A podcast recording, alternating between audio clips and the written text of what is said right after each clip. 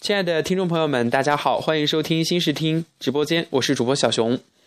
我想大家对最近发生的这些呃砍人事件都有一个了解，比如说这个昆明火车站，以及新疆暴动和广州的这一起火车站的突发持刀砍人事件，就发生在前几个月。我们今天就从这个广州火车站的这个砍人事件说起。五月六号的上午十一时三十分许，广州火车站是突发了持刀砍人事件。事件当中有两个突出的英雄人物，一个叫单连波，当时他是就是跟这个持刀歹徒进行了对峙，而在现场他就拿了一根棍子，就敢跟这个持刀的穷凶极恶的歹徒来进行一个面对面的对峙。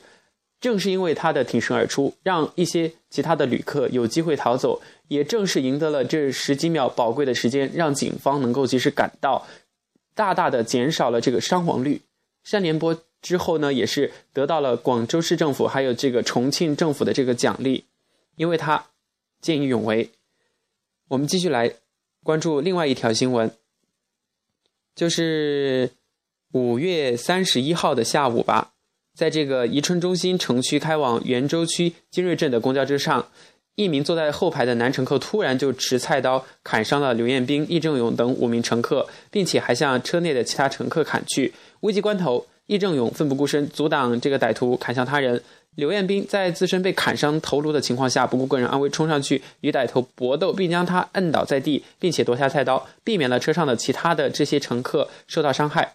据了解呢，这两个人是。宜春的这个高三的学生，也就是今年要参加高考的两位学生，在前面的节目当中，如果大家有听过的话，小熊也跟大家做了这一期节目的。但是，为什么会出现这些事情呢？总是不停的出现这些事情，老是有这些事情出现或者是发生，让人觉得有些呃义愤填膺，而且不能理解。就在这件事情之后，也就是刚刚发生的六月十二号，湖北省潜江市社会管理综合治理委员会授予了这个秦开美和王林华潜江市见义勇为的这个先进个人荣誉称号，并且各自奖励了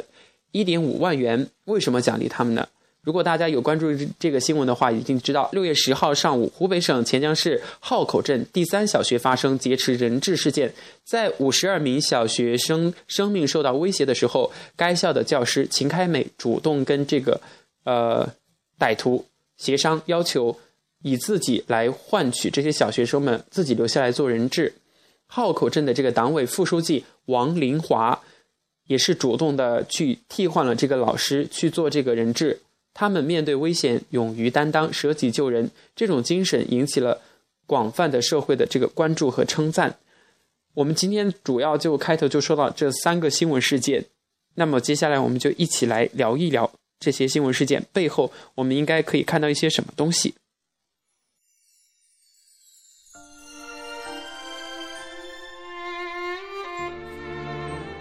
首先，我们来说这些新闻的当事人吧。我们都知道，在中国总是有那么多新闻，什么老人扶倒啊，老人摔倒该不该扶？也总有那么一些人在得到帮助之后，反倒是狗咬吕洞宾。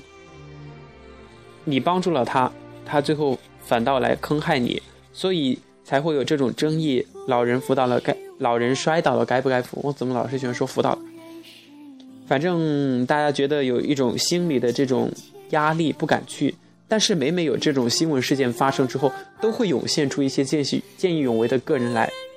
因为我们社会的总体的趋势是好的，是光明的，社会是温暖的，是有爱和希望的，所以才会在这些突发事件当中涌现出这些人来。广州火车站里面的单连波，呃，这个宜春砍人事件当中的刘彦斌，以及这个呃湖北潜江当中的这个老师秦开美和这个呃党委副书记。王林华，以及在这个昆明的这个呃暴动事件当中的这个火车站附近，哦，是的，昆明火车站附近的这个手机专卖店里面的老板和当地的这个小区里面的这两位看护这个大叔，他们把狭小的空间把门打开，让这些乘客逃到里面，然后自己站在门口，拿着一些能够用的这些利器来作为这个呃反抗用的这个武器。就像这些歌词里面唱的“好人就在身边”，尽管有这些不好的新闻发生，但只是个别的，而且只要这种事情发生，就会有人挺身而出。这些人他们是英雄，他们的这种精神是可嘉的，这是第一个。然后第二个是这些事件为什么会发生呢？我们来说，第一个就是因为咱们虽然是法治国家，但是法律法规还有不够健全的地方。可能我们对某些人处理过重了，对有些人处理从轻了，所以导致有的人他心里面有这种不平衡，所以去找比他更弱的这些群体去发泄。比如说，啊，这些心态不够正常的人去学校里面砍人，还有就是这些藏独分子把这个民族矛盾发泄到普通人的身上来。如果说我们能够完善这个法律的空白，或者是加大惩治力度。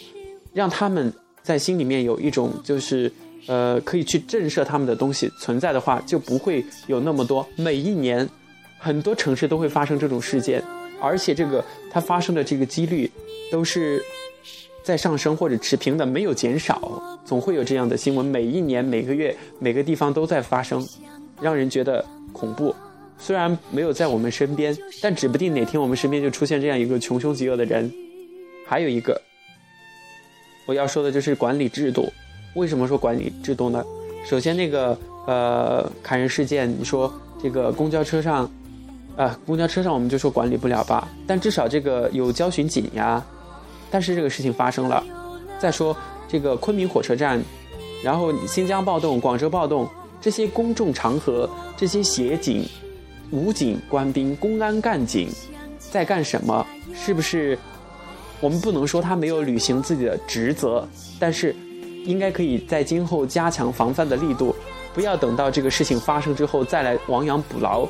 应该先做的是什么？未雨绸缪和防范于未然。如果你前期这个力度够了，或者是你工作落实了，不会给这些人可乘之机，是不是？这是一个公众场合，还有学校里面经常就在爆出各种砍人事件。既然学校是咱们培养孩子的地方。他们是祖国的花朵，是未来。家长放心把孩子交给学校，为什么学校没有尽到这样的保护他们的职责呢？我们连他的这个人身安全都负责不了，都不能保证的话，怎么样去教书育人？所以说，我们有门卫，有警卫，但是这个警卫他们做工作的时候，应该更多的是。呃，还是要落到实处。如果他们真正做到的话，这些人、这些不法分子、歹徒，他不可能轻易的进入学校去，又砍伤了几个几个人，又砍死了几个几个人，悲剧一次一次的重演。但是我们没有能够去防止它，去阻止它去发生。发生了，我们还要做的就是减少这个事发的这种呃伤害的程度。不是这个新闻事件发生之后哦，涌现出英雄，我们只关注英雄，我们还要去抚慰这些受伤的孩子的心灵。当然，发生这样一些事情，大人的心里都会留下一些后怕或者是阴影，更何况是一些小孩儿。比如就是这个湖北潜江市的这个中学里面的这些小孩儿，肯定是在今后一段时间都会很害怕，害怕去上学，害怕什么什么的。所以。我们在看到英雄、拥护英雄、奖励英雄的同时，还要去关注这件事情的间接的伤害者。然后我们继续来聊，我们社会上给予他们的，政府上给予他们的，就是这三起事件当中涌现出来的这些英雄人物，社这个政府是给了他们这个荣誉证证书、这个英雄称号以及相应的奖励。为什么呢？首先，这是对他们行为的一种肯定，我想大家都应该理解，因为他们见义勇为了，因为他们维持了社会治安，保证了其他人的生命安全，这是应该的。然后，再一个鼓励他们，正是因为这种事情发生了之后，有政府的这样一个鼓励的机制，所以我们都知道我们的后面有政府有法律在给我们做这个后台，在给我们撑腰，所以在发生类似的事件的时候，我们才有勇气去阻止，去。啊，和他面对面的正义的做抗争。如果说我们做了好人，还没有人来问，受了伤害也没有人管的话，那今后大家都是这个冷漠的人。不管谁发生了事情，反正事不关己，高高挂起。呃，自扫门前雪，休管他人瓦上霜。那这个社会就真的冷漠了，是不是？是的吧？我想大家应该会同意我的观点。然后一个就是媒体和个人的关注。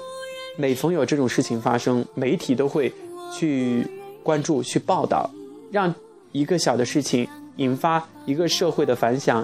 一个关注。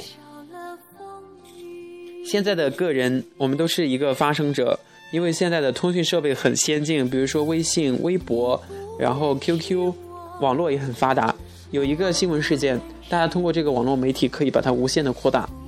所以说他们的事情会得到咱们这些，呃，有正义感、有勇气这样的人的一种赞美和认可。还有就是这个，呃，另外的一个东西就是。比如说这个刘彦斌和这个易正勇的事情发生之后呢，首先是错过高考，但是他们没有抱怨或者是遗憾什么的，就是在这个呃六月十号的时候，中新网报道的是这个嗯刘彦斌他发了一条微博，他说我错过了高考，但是收获了感动，感谢所有关心我的人。他在这个一句话里面反映出来的是感恩和包容。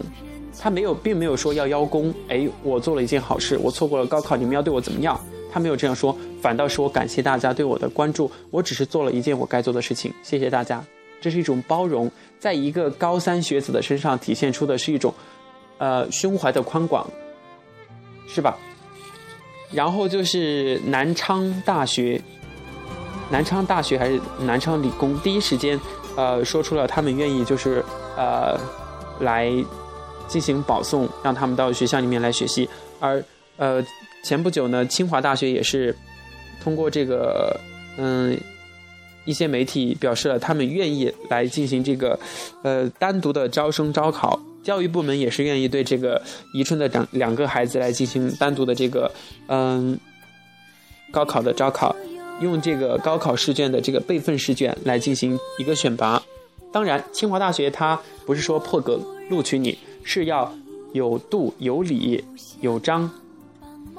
无规矩不成方圆。它的要求是你达到一本的这个录取分数线，你达到线了，我们可以来对你进行一个分数的一个减免啊，或者怎么样。当然，这一切都是有度的，不可能因为你做了一件什么先进的、典型的事情就可以来，嗯，开一个后门，或者是怎么样怎么样，不存在。有理有度有据，所以大家能够理解，也是非常点赞的，为清华大学点赞。那么今天要跟大家分享的这些东西呢，就是这样的。不管这个社会上发生了怎么样的新闻，正面的、负面的，我们应该更多的看到的是，有很多人在坚守，很多人在前行，在奋斗，很多人在维护这个社会的正义。就像这首歌唱的一样，好人就在身边。如果说大家都冷漠的话，每一年都不会有感动中国，就不会有那么的感动，也不会有那么的爱心，我们也看不到那么多的希望。正是因为有这些人的存在，我们能够发现这些人在传播正能量，在弘扬人性的真善美，在践行社会主义核心价值观，对吧？那么今天的这个新视听直播间到这里就跟大家说再见了，我是主播小熊。如果你有什么想要跟大家一起分享的新闻，或者是人物，还有事件，大家可以通过这个，呃，腾讯，啊，不对，不是腾讯，是这个荔枝私信窗口来私信小熊，呃，我们就愿意一起来分享，一起去走进这些啊人物当中，一起去分享他们的故事，好吧？那么本期节目到这里就结束了，再次感谢大家的收听，非常感谢，咱们下期节目再见。